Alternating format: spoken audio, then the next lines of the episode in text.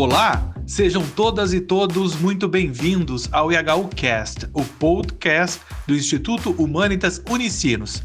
A partir de agora, você poderá acompanhar nossos cursos e eventos na íntegra, também aqui, em formato podcast. Agora, o mais tradicional evento do Instituto Humanitas Unicinos, o IHU Ideias, estará disponível em formato podcast. Semanalmente, publicaremos uma conferência da programação com o objetivo de levantar e debater questões contemporâneas. Os episódios estão disponíveis no Spotify. Ouça agora ou baixe para o seu dispositivo e ouça quando quiser. Fique agora com o IHU Cast.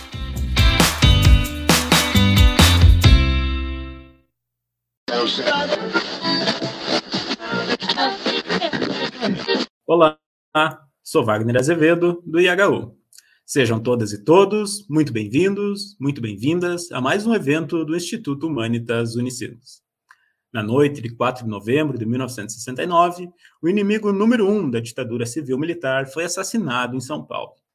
Para falar sobre a vida e morte de Carlos Marighella, recebemos hoje o professor doutor Vladimir Safatli, na programação do IHU Ideias. Vladimir Safatli tem graduação e mestrado em filosofia pela Universidade de São Paulo e doutorado em lugares e transformações da filosofia pela Université de Paris. Foi pesquisador e professor visitante de diversas universidades em diferentes países. Citamos algumas, como as universidades de Paris, Stellenbosch, na África do Sul, e da Califórnia, nos Estados Unidos. Hoje é professor titular do Departamento de Filosofia da Universidade de São Paulo. Professor Vladimir Safatli, muito obrigado pela sua presença, muito obrigado pela sua disposição.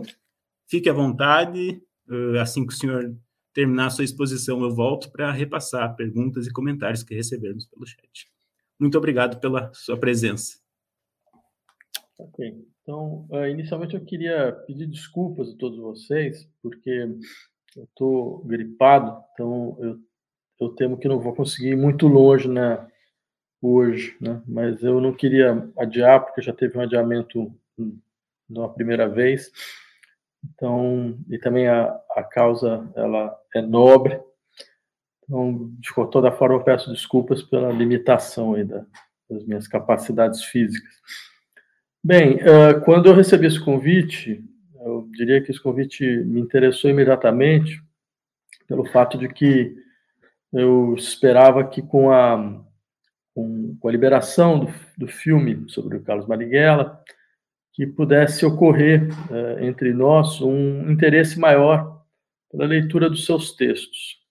E eu insistiria um pouco nesse aspecto, porque, bem, não é uma surpresa, mas era uma das possibilidades do que ocorreria, não foi de outra forma, que nós vimos, inclusive, vários, várias pessoas ligadas àquilo, àquilo que a gente poderia chamar da esquerda brasileira, né, fazendo um tipo de leitura totalmente inadequada do que foi Marighella, do que foi a sua decisão de entrar na luta armada, o que, que ela realmente implicou e, e qual era a que estratégia ela realmente encarnava.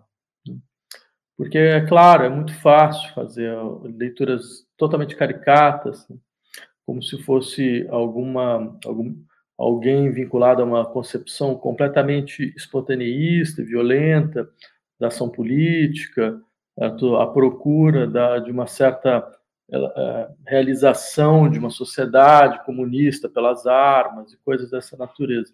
Né?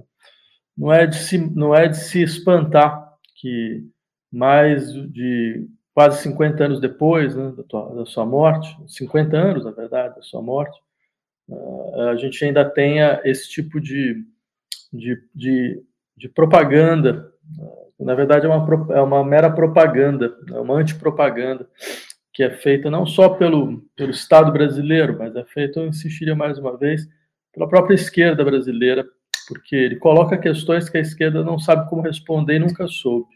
Né? É, é muito fácil, por exemplo, eu até insistiria um pouco nesse aspecto, talvez essa tenha sido uma das razões, quando eu, a gente, na UBU, decidiu fazer a publicação dos seus textos, houve uma discussão sobre se a integração ou não do, do texto Manual de Guerrilheiro, Guerrilheiro Urbano, né? que, era o, que era o texto mais conhecido. Então. A gente achou por bem não integrar, não integrar nesse primeiro momento, integrar, é, publicar depois, por uma razão muito simples, né? porque a gente conhece, assim, a gente sabe, conhece muito bem uh, o que uh, o, o que normalmente se discute no Brasil. Seria seria óbvio que bem, você teria pessoas que pegariam certos trechos do manual sem levar em conta que na verdade trata-se de uma de um livro escrito no interior de uma de um processo de luta extremamente dura contra uma ditadura militar absolutamente brutal, ou seja, era uma situação de guerra civil, né? uma guerra civil na qual Marighella não tinha mais do que algumas uma uma centena, uma centena qualquer alguma coisa assim de pessoas que estavam envolvidas na luta armada do seu lado, né? e normalmente pessoas que não tinham mais do que 20, 25, 26 anos. Então era era um livro de consolidação, digamos, moral e motivacional de pessoas que estavam numa situação de vida ou morte. Né? Então, tudo isso deve ser levado em conta e deve ser respeitado, em vez de ficar pegando trechos completamente isolados um do outro para tentar criar uma, uma imagem abstrusa do que estava realmente em jogo.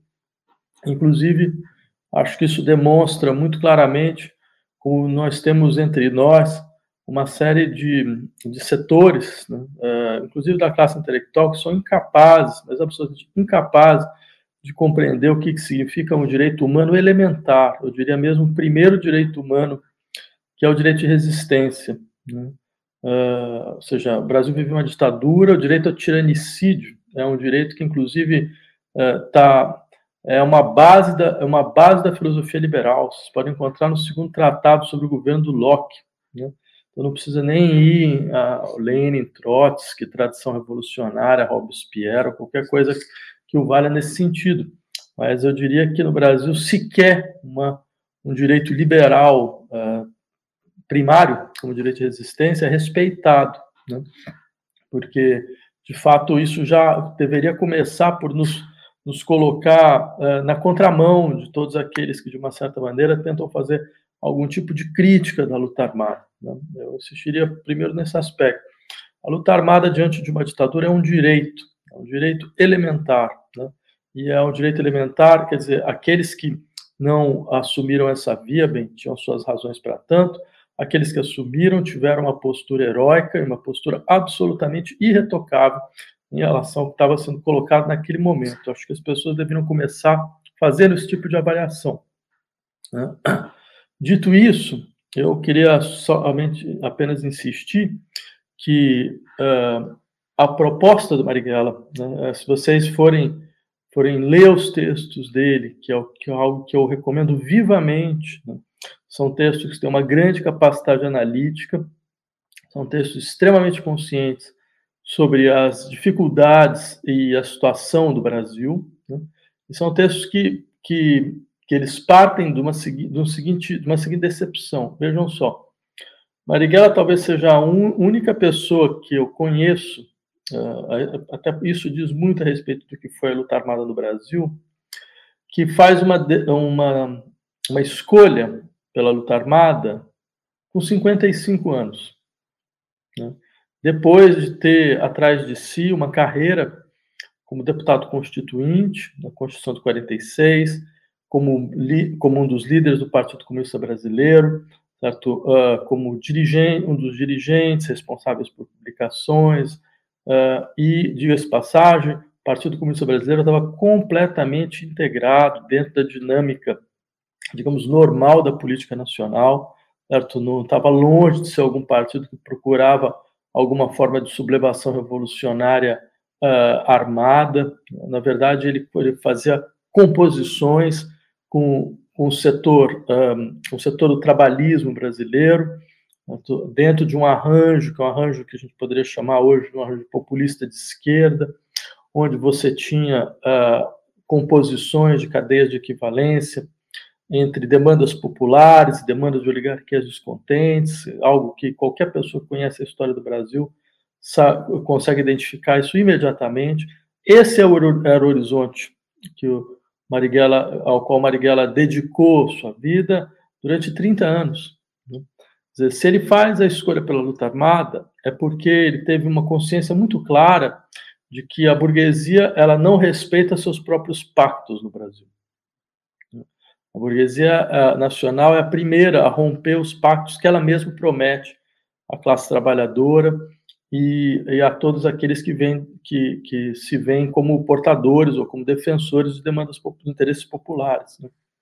Daí, por exemplo, é que eu estava falando em ler Marighella, queria ler para vocês um trecho que acho que, que é muito claro a esse respeito. A subestimação do perigo da direita no panorama político brasileiro foi fruto do reboquismo e da ilusão do, no governo. Acreditava-se que a burguesia seguiria o caminho das reformas pacíficas, sob a pressão do movimento de massa, e que a direita não se levantaria. E que, se isso acontecesse, a burguesia tomaria a iniciativa da resistência e do combate aos golpistas. Foram inúmeras as vezes que repetimos que o desencadeamento de um golpe de direita seria a guerra civil no país, ou que a violência dos golpistas responderíamos com a violência das massas. Como as palavras não coincidiram com os fatos, isso significa que não nos preparamos. Nós estávamos confiantes que o governo resistiria. Nem ao menos denunciamos insistentemente o golpe da direita. Deixamos de chamar as massas à vigilância e não as alertamos para a eventualidade de uma resistência. Então, vocês percebem muito claramente qual é o contexto da decisão, dessa decisão, eu insistiria, tardia do Marighella. Né? O contexto é a compreensão de que, até então, a esquerda brasileira estava numa situação de reboque. Ela estava a reboque. A reboque significa o quê? Ela sustentava um pacto, sustentava um pacto nacional com setores, digamos, nacionalistas da burguesia, né? na esperança de que, através dessa dessa sua presença no interior do, do jogo democrático, certo? as regras da democracia liberal seriam respeitadas. Uh, e o que não foram. E não só não foram, como uh, a esquerda brasileira não estava nem um pouco preparada para esse horizonte. Ou seja, ela desconhecia qual era a verdadeira natureza do tipo de ação política que a burguesia nacional ela estava disposta a, a, des, a desdobrar. Né? Ela não tinha, ela, ela, ela simplesmente não queria, ela não queria imaginar que isso pudesse ser possível. Né? A gente está falando de uma esquerda que era que sempre foi profundamente legalista, no sentido mesmo de, de operar né, desde 46 de maneira muito clara no interior dos eixos da democracia liberal, mesmo que um dos seus partidos mais importantes, com maior densidade uh, popular, que era o PCB à época, tivesse sido colocado na ilegalidade. É sempre bom. O Marighella era um dos deputados do, constituintes do PCB em 46 e foi um dos que perderam o mandato. Né? Então, tudo isso para dizer é, a sua seu diagnóstico. É, veja, a, a, esquerda não sequer estava, ela sequer estava preparada para o golpe. Né? E não só isso, aconteceu o golpe e não houve resistência absolutamente alguma alguma. Né? O que está longe de ser alguma coisa que nos pareça distante no horizonte histórico. A gente viu um pouco como, essa, como algo dessa natureza funciona, né? quando a esquerda normalmente leva um golpe uh, das pessoas com as quais ela tinha proposto uma aliança. Essa é a característica mais aterradora da sociedade brasileira, né? que se repete de uma maneira compulsiva. A esquerda brasileira levou um golpe daqueles dos seus aliados, deve ser em 2016. O Brasil deve ser o único país que eu consigo lembrar onde, se você olhar para o ministério que foi composto depois do golpe contra Dilma, o ministério era composto de, todas de pessoas que tinham sido ministros dos governos anteriores. Isso diz alguma coisa, diz alguma coisa fundamental. Né? Bem, uh, dito isso, fica mais claro a gente entender, afinal de contas, qual foi a, o que significava a decisão do Marighella pela luta armada. Né? Eu, eu leria um outro trecho que diz muito claramente, me parece, o que era verdadeiramente o horizonte dessa luta, né? no, no livro Chamamento ao Povo Brasileiro. Né? O texto é o seguinte: Ninguém espera que a guerrilha seja o sinal para o levante popular ou para a súbita proliferação de focos insurrecionais. Nada disso. A guerrilha será o estímulo para o prosseguimento da luta de resistência por toda parte, para o aprofundamento da luta pela formação da frente única antiditadura, o esforço final da luta de conjunto de todos os brasileiros, luta que acabará pondo por terra a ditadura. Percebem? Três características importantes aqui. A primeira delas é que uh, a guerrilha está inserida dentro de uma luta pela constituição de uma frente única antiditadura. Uh, mesmo nesse contexto, mesmo no contexto de luta armada, o Marighella ainda, propô, ainda insiste na inevitabilidade de uma aliança entre a burguesia e o proletariado do Brasil. O que ele procurava com a luta armada era mudar a estrutura da hegemonia, por isso a questão do reboquismo. Ele insistia que até então a, a classe trabalhadora tinha ficado a reboque da burguesia. Ela tinha que era aquela que tinha a força hegemônica na composição dos pactos nacionais. Né? O, que ele, o que ele insiste é a necessidade de uma reversão desse processo. Ele entendia que a, a experiência revolucionária da luta armada ela mo modificaria a estrutura de hegemonia, por um lado. Por outro, essa experiência só aparece no interior de uma luta antiditadura. Ou seja, eu lembraria isso a vocês, e acho que isso é algo absolutamente central, não há nenhuma, absolutamente nenhuma defesa do Marighella pela luta armada antes do advento da ditadura militar. Não há nada nesse sentido. Né? Uh, quem, qualquer um que procure, procure não vai encontrar. Né? Bem, eu, eu li o material todo, não tem nenhum. Né? por uma razão muito simples, pela mesma razão, porque na América Latina tinha esse eixo, né? por exemplo, no Chile foi a mesma coisa. Não se falava em luta armada, porque eles acreditavam na capacidade de consolidação de, de, de maioria de grande densidade eleitoral da esquerda. Então, daí esse processo, que era um processo de, de acumulação eleitoral de forças. Né? Que deu no caso do Chile na eleição do Allende, e que para a esquerda era um processo inelutável, aparecia para ela como um processo inelutável. Ou seja, ele faz a defesa da, da, da luta armada no interior da compreensão de que, bem, uh, no, diante de uma ditadura militar não há outra coisa a fazer, não há absolutamente outra coisa a fazer.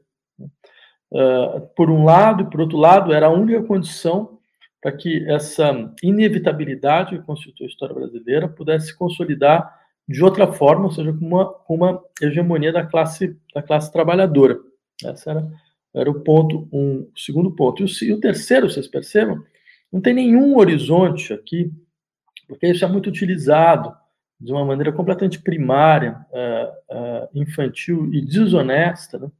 do tipo, é, mas a gente vai fazer uma crise, você pode ficar falando Marighella, luta armada, como se fosse, de fato, alguma coisa defensável, mas eles também queriam uma situação, uma, uma outra ditadura, ou seja, é aquilo que a gente costuma chamar da famosa teoria dos dois demônios, que é uma das maiores excrescências morais que eu consigo imaginar dentro da história latino-americana, porque isso não é, não é utilizado só no Brasil. Né? Além do que, no caso brasileiro, era brutalmente falsa. Era brutalmente falsa porque, como vocês podem ver, podem ler em várias outras circunstâncias, o horizonte fundamental da luta armada para Marighella é o retorno a uma situação de, de, de, de normalidade democrática, porque isso nunca existiu no Brasil, né? mas uma situação na qual era, era possível, digamos, ele, vejam, esses são os termos dele, né, para vocês não acharem que eu estou inventando alguma coisa. Né? Eu vou pegar exatamente quais são os termos que eu queria dizer para vocês. Né? Um, restauração das liberdades democráticas. Né? Ou seja, assegurar as liberdades e uma abertura para o progresso. Está longe, mas muito longe de ser um discurso tipicamente uh, revolucionário insurrecional. Né? Faça uma comparação com outros grupos de guerrilha na América Latina, o Sendero Luminoso, ou qualquer coisa parecida, vocês vão ver a, é, a diferença enorme, né? porque o horizonte é outro, completamente diferente. Não poderia ser para alguém que durante 30 anos participou da vida, da vida normal, digamos, da, da, da estrutura político-parlamentar brasileira. Isso tudo demonstra como o processo de, eu diria, de falseamento da nossa história, ele continua de maneira intocável. Né? Mesmo no interior de setores que deveriam, ao contrário, estar lutando contra esse falseamento. Porque a questão que o Marighella coloca, eu terminaria por aqui, é uma questão absolutamente uh, importante e de difícil resposta dentro da situação do Brasil. Ele, ele insiste, bem, por que, que a luta armada foi uma escolha por subtração?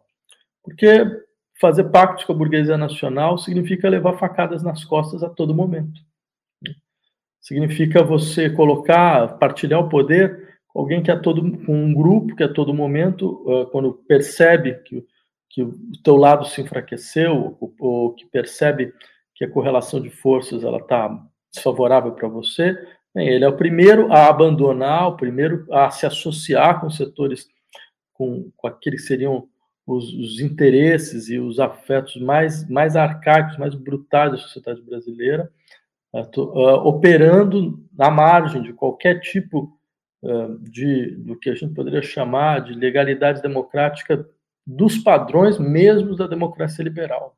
Né? Então, seja golpes, golpes parlamentares, uh, eleições forjadas, eleições que você vai, tira um candidato, faz qualquer tipo de coisa. Então, ou seja, isso nós sabemos muito bem como isso é um horizonte da política brasileira. Né? E o que, o que Marighella faz é colocar essa questão para a esquerda nacional. Né? É uma, uma, uma questão que a esquerda ela, ela teme sequer imaginar, quanto mais responder.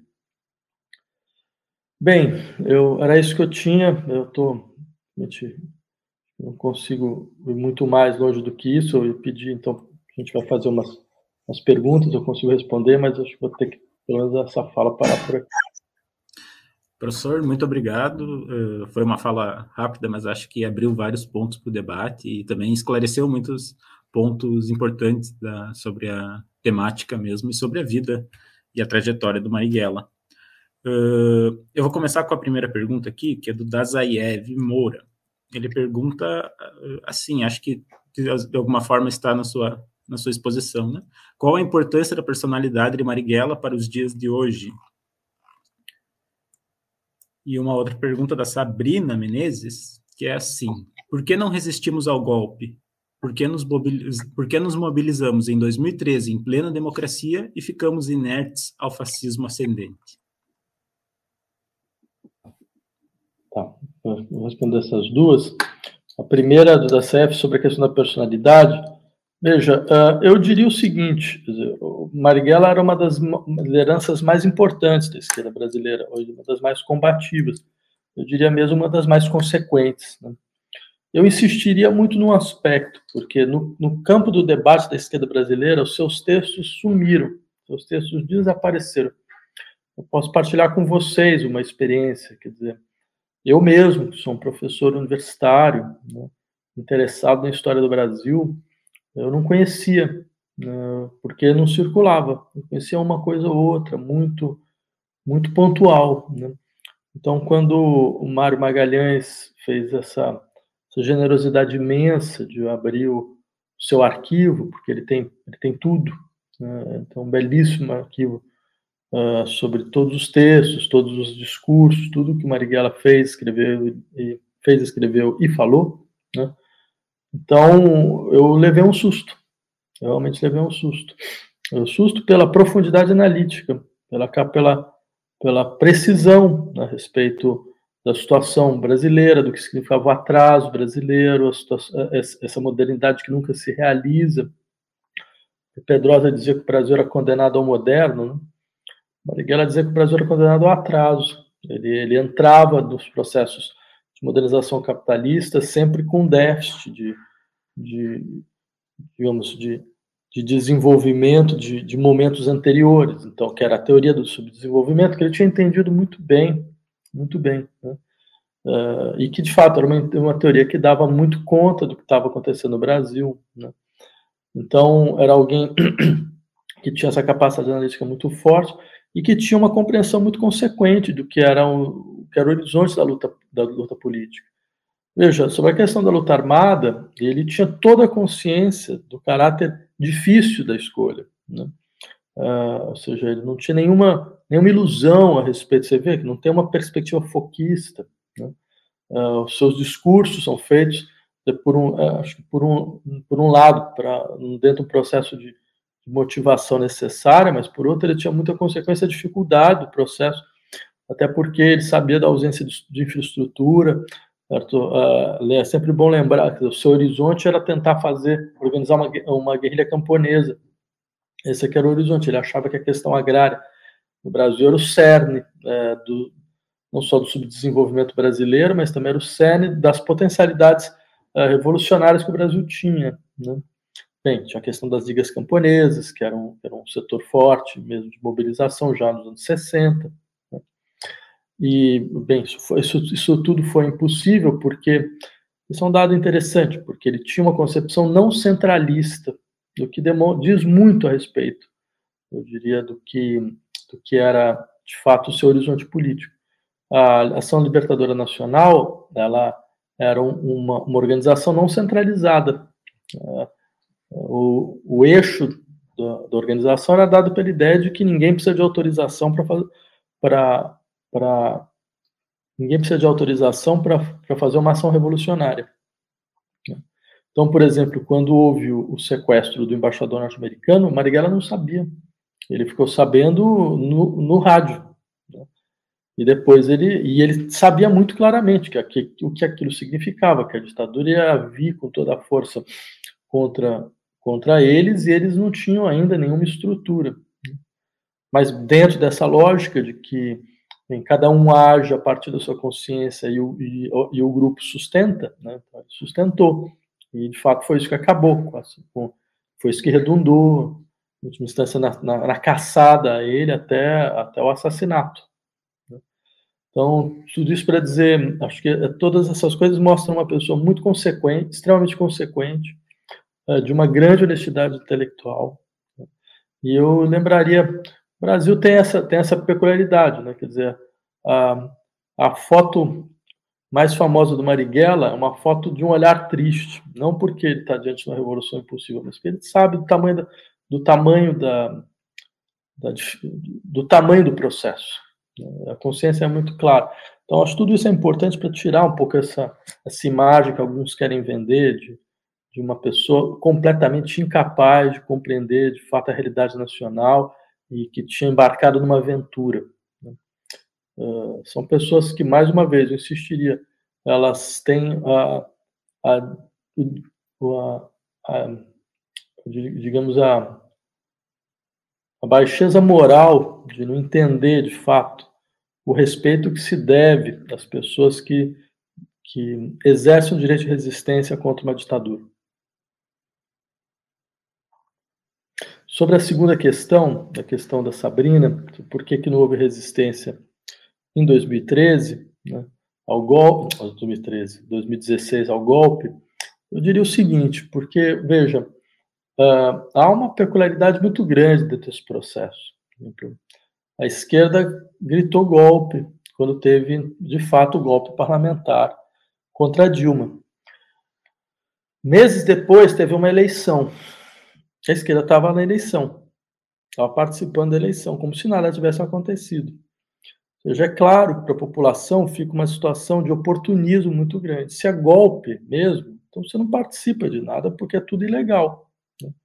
Ou então, se você participa, você legitima o processo. Né? Isso é um dado primário. Né? Então, eu diria que, que mesmo do campo da, da esquerda, ela desmobiliza é, continuamente as forças que ela poderia mobilizar pela, pela pela dinâmica contraditória de ações que ela tem feito desde 2013. Desde 2013, bem, primeiro, essa relação de 2013, ela, ela foi uh, um setor da esquerda foi primeiro a dizer que aquilo era uma, uma deriva fascista, uh, o governo mesmo, hum, logo em seguida, editou uma lei contra atos antiterroristas, a lei antiterrorista, contra manifestações, uh, que depois foram utilizadas mais à frente, uh, sendo que a gente sabe muito bem, quer dizer, isso é um, um dado que todo mundo devia lembrar de uma vez por todas. Em processos de insurreição popular, esses processos são sempre contraditórios. Isso há mais de 500 anos é assim. Né? Isso não é de hoje. Marx, quando foi analisar a Revolução de 1948 uh, no 18 do Brumário, insistia nisso. Um processo de insurreição popular, você tem um setor, que é um setor insurrecional uh, emancipa que tem uma luta por emancipação, isso é ter um setor regressivo da população, que vai fazer de tudo para voltar o processo para trás. Tanto que 1848 deu nisso. Uma revolução que depois deu numa enorme regressão, que era Napoleão III.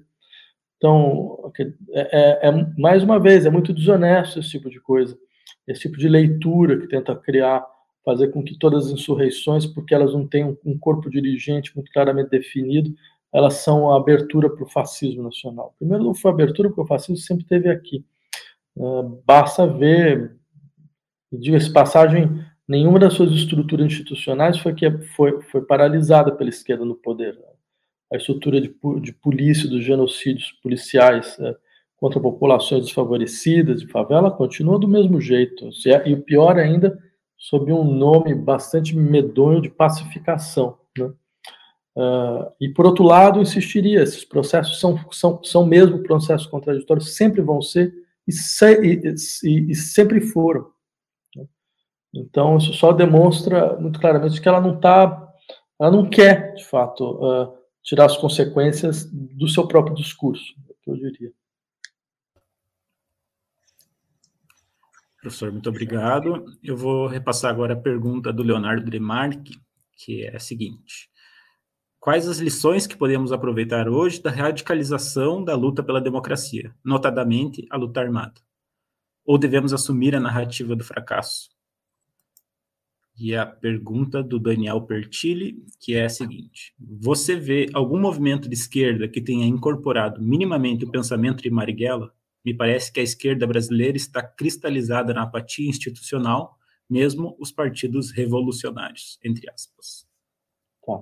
Então, eu diria o seguinte: primeiro, uh, eu também insisti, eu seria totalmente contra esse tipo de, de discurso sobre o fracasso da luta armada uh, como um, elemento, digamos, fundamental para a leitura desse processo, porque é claro, o objetivo disso é dizer não, foi um fracasso, ela sempre toda toda tentativa de radicalização no interior da política brasileira sempre será um fracasso Uh, ao contrário, isso, isso simplesmente demonstra como esse tipo de saída, que não é só a saída pela luta armada, insistiria, a saída pela, pelo reconhecimento da impossibilidade, ou pelo menos do, da natureza extremamente complexa e muito difícil de estabelecer algum tipo de pacto no interior da política brasileira com os setores da, da burguesia nacional. Né? Essa é a questão. Né? Então, eu diria, claro, todo, todo o esforço para impedir que esse tipo de problema seja colocado de novo, porque a esquerda brasileira, ela, ela é, basta você ver a extração de classe da esquerda brasileira, ela é uma mistura do setor radicalizado da classe média com os, com os setores é, que, do sindicalismo nacional que, que, ascenderam, que ascenderam socialmente. Essa, essa é a sua estrutura dirigente, sempre foi. Né? Então, é claro, isso, ela traz no seu horizonte o lugar de onde ela foi criada. Sabe muito bem o que isso significa, no diz respeito a, a um sistema de, de conciliações, de cons, procura de consenso, de pacto, coisas dessa natureza. Então, eu diria, não, a luta armada foi um fracasso, porque o direito de resistência nunca será um fracasso. Porque a, a luta contra, contra uma ditadura militar, por todas as formas, porque Uh, toda ação contra um Estado ilegal é uma ação legal. Uh, isso isso está acima de qualquer consideração, qualquer consideração, porque isso é um elemento fundamental do, da civilização do processo do civiliz, do, do, da tentativa de civilizar minimamente o processo político. O processo político ele ele precisa respeitar o fato de que numa, num, numa ditadura militar, né, Não é só uma situação de exceção que se cria, mas é o, digamos, o desvelamento de uma natureza absolutamente violenta né, do Estado brasileiro contra todos e contra tudo. Né? Então, inclusive, até mesmo contra, contra pessoas, contra grupos que inicialmente estiveram apoiando os processos, porque a ditadura militar teve isso, né? ela foi ela foi isolando alguns setores que inicialmente apoiaram, né? somente alguns setores uh, civis que depois vão, vão entrar vão, vão, entrar na oposição e coisas dessa natureza. Então, eu diria esse é bem, isso é a respeito da primeira questão. A segunda questão, eu diria que que não, não há nenhum grupo que de fato tenha elabore um pouco as posições que, se, que eram as posições levantadas pelo, Mar, pelo Marighella de maneira consequente. E mais uma vez, volto a insistir, é, porque é importante entender isso de uma vez por todas. Essa é uma posição política, da qual a luta armada é só um momento certo, no interior de um processo absolutamente dramático de decomposição normativa do Brasil, através da ditadura militar. Né? Antes de escrever sobre a ditadura, sobre, a experiência da luta armada, Marighella tem vários outros textos, tem várias outras discussões. Então, é toda uma reflexão que devia ser levada em conta nesse momento como atual. Professor, na esteira dessa pergunta do Daniel Pertilli, eu também gostaria de perguntar por que, primeiro, pode ser talvez ignorância minha, mas como essa volta do Marighella à mídia brasileira se dá 50 anos depois. Ela é simplesmente pela efeméride, o livro do Mário Magalhães é 2012, depois né, tem a coletânea Chamamento do Povo Brasileiro 2019, também o, fi, também o filme, antes também já, já tinha outro documentário, mas também tudo nessa década. Nesse tempo, nesses 40 anos desde a morte do Marighella, como se trabalhou a obra dele? Se trabalhou só a partir dessa perspectiva da guerrilha que o senhor traz, ou essa análise revolucionária política que ele faz foi de alguma forma também trabalhada, mas a mídia abraçou mais esse debate, essa ideia uhum. da, essa ideia de guerrilheiro, né? Porque na própria entrevista que o senhor menciona, o senhor menciona não, que você que o senhor uh, reúne no seu livro, né? A entrevista que ele que ele que também aparece no filme, que é para a revista Front, que ele, ele tenta dar uma explicação de como seria uma revolução no Brasil e quais seriam as características do Brasil. Ou seja, intrinsecamente nisso tem um vasto conhecimento da, da do interior do Brasil, né? Do que, que é o Brasil, do que pensar o Brasil, o que pensar uma revolução e um desenvolvimento do Brasil. E por que isso na esquerda meio que se perdeu? Porque só uma perspectiva de Marighella é lembrada. Tá. Então, pergunta, é, fazer, tá. É, a gente faz só esse bloco porque eu acho que eu não consigo mais. Acho que esse é, eu estou no limite. Então, faz a segunda e aí eu respondo as duas. Ah, uh, tem só mais duas perguntas, tá bem? É, da, da, Sabrina, que é a Sabrina perguntou, na, perguntou novamente como pensar hoje uma lógica de resistência armada com a direita se armando, como contextualizar esse debate em 2021, e a pergunta do Jonas Jorge, qual é a sua avaliação da leitura de Jacob Gorender sobre a esquerda na luta armada, com sua obra Combate nas Trevas? Tá, então, primeiro a tua pergunta, Wagner, eu diria o seguinte, de fato, me parece que o que aconteceu foi uma, uma sequência de, de, de convergências. Né? Dizer, uh, havia muito pouca coisa sobre Marighella, a parte da biografia do Mário Magalhães. Né? Eu acho que o, o, a resistência do governo em relação ao filme aumentou exponencialmente o interesse sobre Marighella. Até porque essa foi uma resistência que durou anos, são dois anos já, se não me engano, é de, de ações contra o, contra o filme, de tentativa de, de impedir que ele circulasse. Então, então isso foi, eu diria, aumentando o interesse. O nosso livro, por exemplo, foi feito, na verdade, logo depois da vitória do Bolsonaro. Foi a decisão que, que o editor a gente teve de falar, olha, acho que essa é uma contribuição importante que a gente pode dar para esse momento da história brasileira. Né? Então, você tem várias convergências. Agora, o fato é que ele tinha sido um personagem que desapareceu, simplesmente. Né? Porque ele desapareceu do debate universitário, porque, não sei como eu disse a você, é, eu, que sou alguém de esquerda, que sou alguém que sempre fui, né, nunca mudou, né? então sempre tive interesse em tudo, tudo isso, não conhecia os textos. E como eu, eu acredito que 95% das pessoas né, não conhecia o que ele escreveu. Então, por quê? Porque o, o Brasil escolheu um tipo de saída da ditadura militar, de um horizonte pós-ditatorial, que foi baseado em várias farsas. Primeiro, a farsa da anistia, né? a farsa de que o Brasil devia, teria passado um pacto, né? um pacto de anistia, e que isso tinha sido pactuado com a sociedade brasileira, então não fazia menor sentido uh, voltar atrás do que tinha sido a experiência da ditadura militar, era, era importante esquecer, andar para frente, isso seria revanchismo coisas dessa natureza. Bem, primeiro, isso foi uma, foi uma pura e simples mentira, a, a, mais clara possível, porque não houve pacto nenhum. Nunca houve pacto nenhum. O governo, ele fez o seu projeto de anistia com, de si para consigo mesmo, ele apresentou no Congresso. E esse projeto recebeu 206 votos a favor, 201 voto, votos contra. Todos os 206 votos foram do partido do governo, porque só tinham dois partidos na época, a Arena e o MDB. Então, ou seja, nenhum voto da oposição legitimou essa farsa. Só que, é claro, eles jogam para tentar fazer com que a gente esquecesse. Percebem? Que país do mundo país do mundo, isso seria chamado de um acordo, um projeto que é imposto pelo governo e que é votado com partido do, do, do governo, com o partido do governo e só, e mais nada. Certo? Então, é, isso paralisou o fato de que no Brasil você tinha uma, uma obrigação de direito de memória né, e de justiça de transição que levava em conta, entre outras coisas, a, a caráter é, é, imperdoável, né? Você, é, que é inclusive um elemento do, do, do, do direito internacional, são, são crimes imprescritíveis, não se prescreve, eles estão fora da ditadura.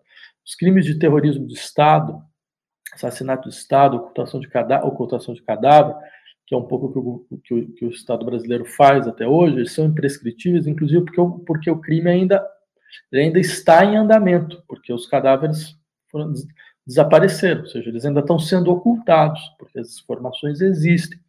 Eles acham que, que as Forças Armadas não sabem onde elas, de fato, uh, ocultaram os corpos, não, ou o que, que elas fizeram com os corpos. As informações, elas existem elas não foram divulgadas. Então, quer dizer, o crime continua, então não tem nenhuma prescrição. Né? Como se não bastasse eles serem, por definição, imprescritíveis, eles ainda estão em operação. Então, dentro de um horizonte como esse, era importante que as figuras digamos, mais, uh, mais consequentes e radicais do processo fossem apagadas ou, fosse, ou se transformassem em figuras folclóricas, né? Então, uma, com alguém de filme de ação, né? um pouco que tentou fazer, no máximo. Né? Então, teve algum, tiveram alguns, algumas tentativas, no começo assim, do, do da, da redemocratização, de, de, de voltar um pouco essas histórias. Por exemplo, teve um filme sobre o Lamarca, né? Ah, mas foram, foram ações muito pontuais, né, que depois foram perdendo fôlego, porque afinal de contas a nossa conciliação tinha sido fantástica, tinha sido perfeita, tinha sido irretocável, tinha sido de uma segurança absoluta, né, tanto que a gente veja onde a gente foi parar hoje em dia. Né. Então, esse é um, um ponto. Né. Sobre a segunda questão, da, da pertinência ou não, se eu entendi bem, de uma resistência armada no Brasil, eu diria o seguinte: não cabe a ninguém, não cabe muito menos a mim, como professor de filosofia, professor universitário, uh, fa fazer algum tipo de, de, colocação a esse respeito. Né? O que eu acho é outra coisa. Né?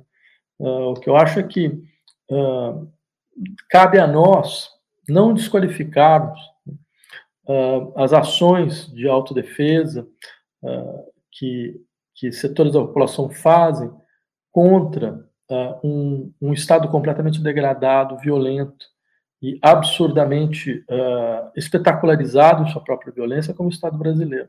A gente vive num país onde até, até manifestações simbólicas contra estátuas de genocidas são vistas como violência né, pela, pela, pela classe intelectual. Então, eu acho que começando daí já seria muita coisa. Né?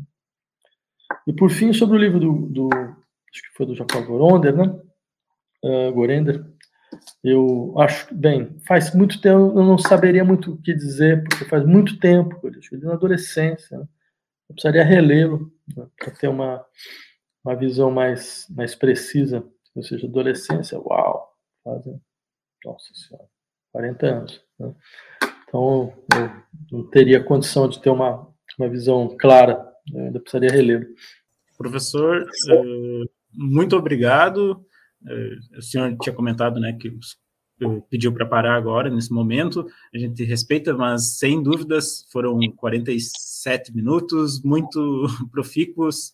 Acho que conseguimos dialogar bastante também com, com o chat e a sua exploração, sua explanação, com certeza consegue trazer algumas pinceladas a mais nessa questão que é, né, enfim, nessa figura que é tão tão invisibilizada na história do Brasil e que agora ressurge do nada mediaticamente, mas que com muita com um debate muito importante e muito atual também. Uh, só para deixar um registro no comentário da Poliana, que a Poliana comentou que em 2004, na, U, na UNB, nas Jornadas Libertárias, uh, foi distribuído um manual do guerrilheiro à época, né? Então, em 2004, onde a gente, onde vivíamos a suposta normalidade democrática brasileira. Ah, bem ah, lembrado. Obrigado pela informação. Consigo, registro. Professor, mais algum comentário que o senhor deseja fazer? Mais alguma menção? Não, era só isso. Eu queria desculpar pelo, pela situação e pelo fato de a gente ter feito uma coisa tão rápida. Tranquilo, não, mas com certeza foi bastante produtivo, bastante profícuo. Muito obrigado a todos e a todas que nos acompanharam até aqui. Convidamos para se inscrever no nosso canal e inscrever também a nossa newsletter para ficar por dentro de toda a nossa programação, artigos, entrevistas e publicações diárias. Muito obrigado e até a próxima.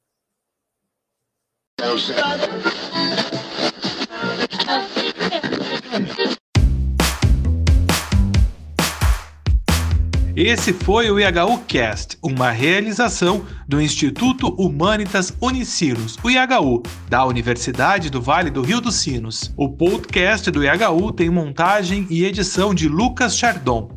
Abertura e encerramentos comigo, João Vitor Santos, e direção de Ricardo Machado. Acompanhe o IHU também nas redes sociais e nos siga no seu tocador de podcast para não perder os novos programas. Até mais!